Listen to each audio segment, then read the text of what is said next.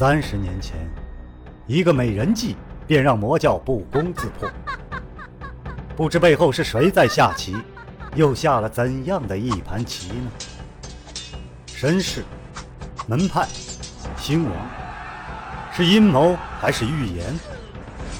当命运之海向自己奔流而来，又当如何抉择呢？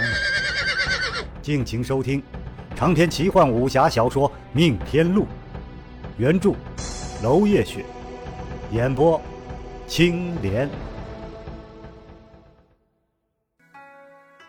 第九十五章：血海之狼。迷离暗幕之下，夜雾弥漫。如鬼魅一般游荡四方，此刻已近虚实，文坛市周边的灯火已经陆陆续续熄灭，只于此处独放光明。风灯銮铃，一辆马车悄悄地驶了过来，不闻蹄声，只闻轻轻的铃铛，没有多余的装饰，但车是红绣金兰，马。是千里名驹，履险如夷，迅捷如飞，一见即知，并非凡物。文坛市的构筑与其他地方不一样，车马可以直入。这马车驶入内庭，停下，早有侍儿递上了脚凳，掀起门帘，簇拥着一位披着斗篷的贵人走了下来。蓬帽几乎遮住了这位贵人的相貌。但是无人怀疑他的身份尊贵，因为他身边的人一个个都满脸堆笑，陪同贵人出巡，似乎是无限荣幸的样子。洛青山含笑在门口迎接，礼数周到，却毫无趋炎附势之态。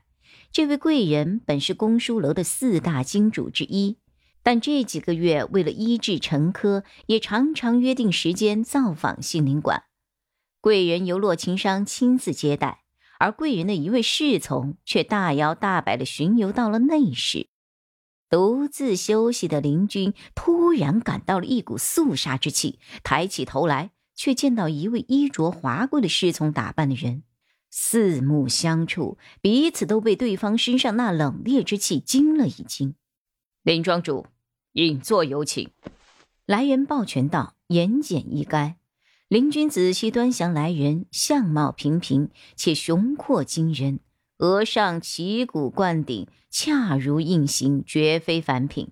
他心中有数，默然不语，接过了斗篷披上，跟着他便走了出去。无需怀疑，此人就是那位盈利人的手下。即便不是，他相信盈利人也会妥善处理这一切意外。这种不请自来的情况，从小到大他遇到了不知多少次。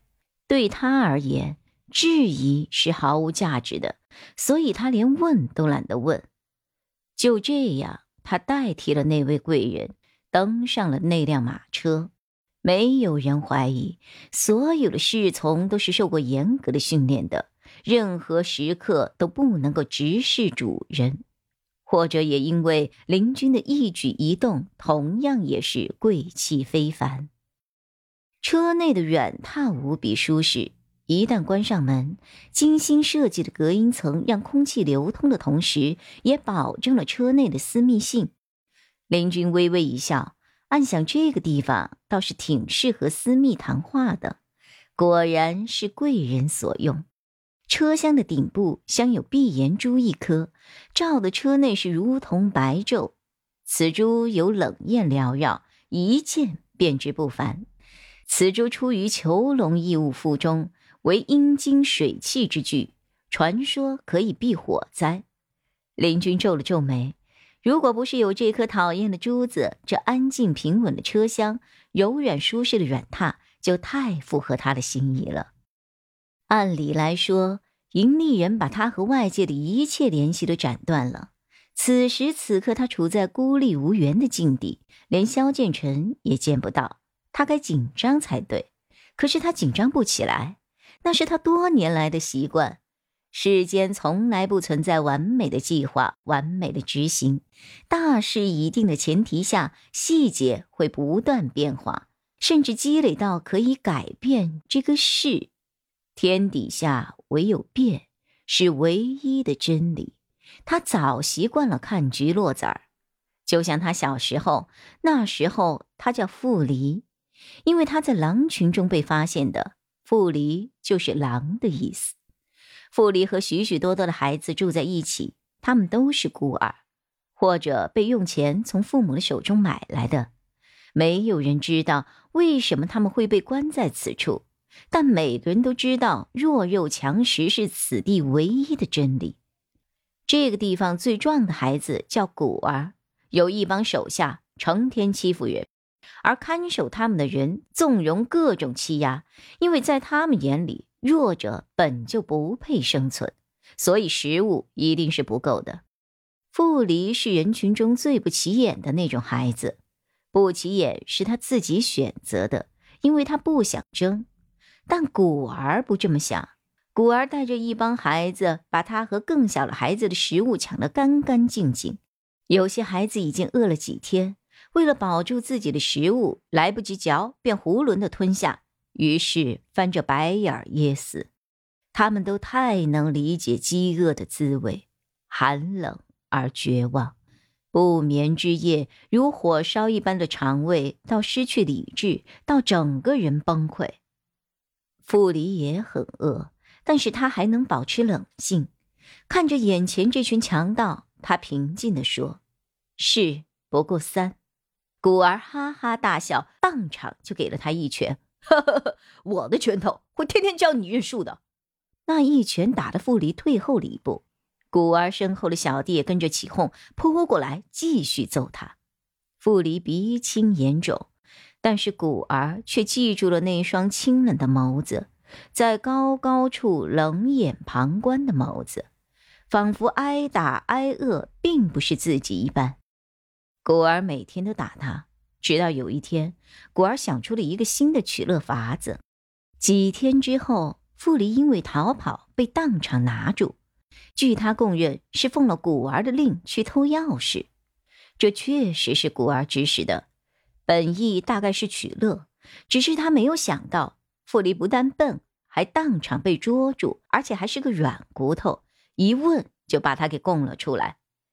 逃跑是这里的大忌，连想都不能想。两人被一起提出去处罚，古儿大喊大叫，又踢又蹬。终究给看守提过去，把他的双手在木夹当中扣牢，正准备扒他的衣服，就听到一声“哎呀！”看守怒道：“小兔崽子，竟敢咬我！”他对着古儿补了几脚，鞭子如雷电一般，轰的落了下来。古儿素来霸道，鞭子一落就哀嚎起来，叫骂不绝，却觉得边上太过安静。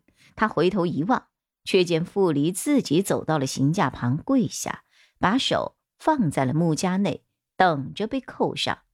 古儿叫道：“你干什么这么老实啊？哎啊啊！你果然是个怂货！一下就招供！啊哎呦啊！我操你奶奶啊！落手空！你竟敢啊！大爷爷啊！”这个看守的外号正是落手空，好赌成性，连老婆也输掉了。此刻被一个小孩子揭短，哪里忍得住？骂道。小兔崽子，爷爷，我今天不打死你，我跟你姓！哼哼！傅离也挨了鞭子，每一鞭下去，他的双肩都在发抖，却一声不吭，面容冷静的可怕，甚至连这个眼皮都没有抬起，只是咬牙忍着。十鞭很快过去了，傅离被解了下来，浑身冒汗，手足颤抖。但硬是一声也没有喊过。看守看着这个小男孩，心里忽然有了一点敬畏。这小子虽小，怕不是凡人。这么想着，便把一包最好的创药给了傅离。傅离看了看惨叫的古儿，突然道：“古儿，你放松一点，背部肌肉一定要放松，这样鞭子落下来时，皮肉撕裂没有那么严重。还有。”别做无谓的挣扎了，人在矮檐下就得要低头。古儿一边惨叫一边道：“啊啊！你这个怂货啊！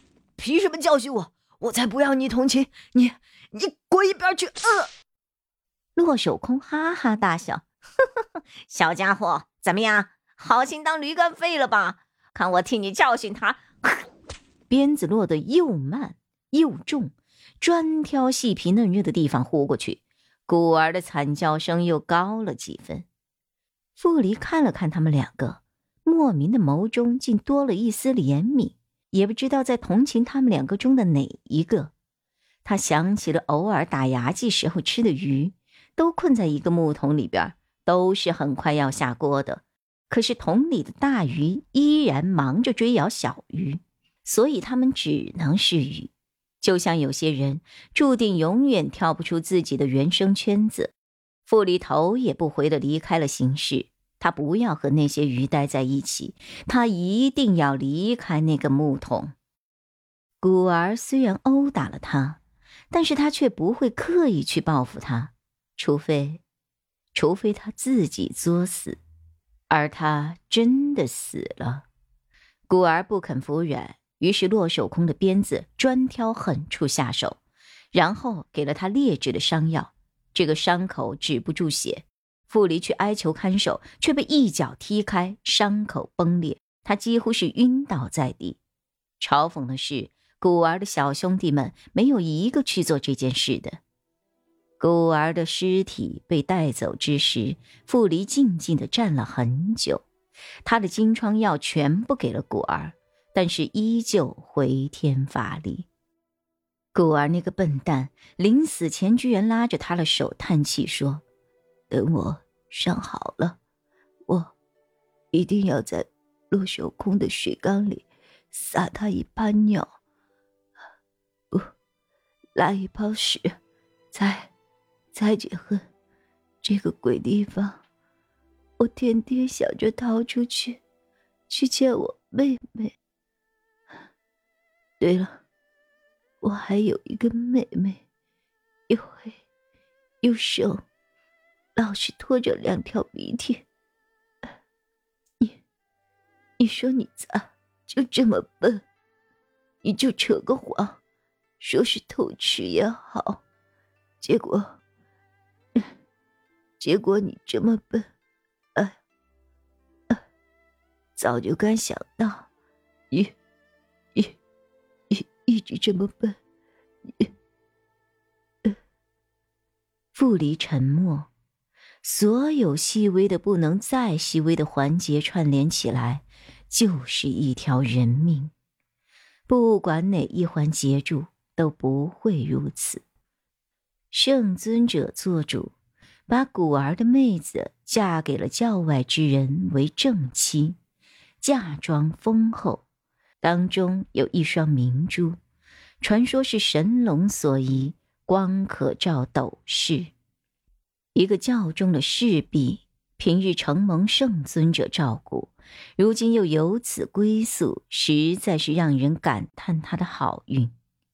而林君本人准备这份嫁妆的时候，想的却是：大势清退，你为什么不能顺势服软呢？能服软，也许你今天就能亲眼看到你妹妹出嫁了。长篇小说《命天录》今天就为您播送到这里了，明天同一时间，敬请继续收听。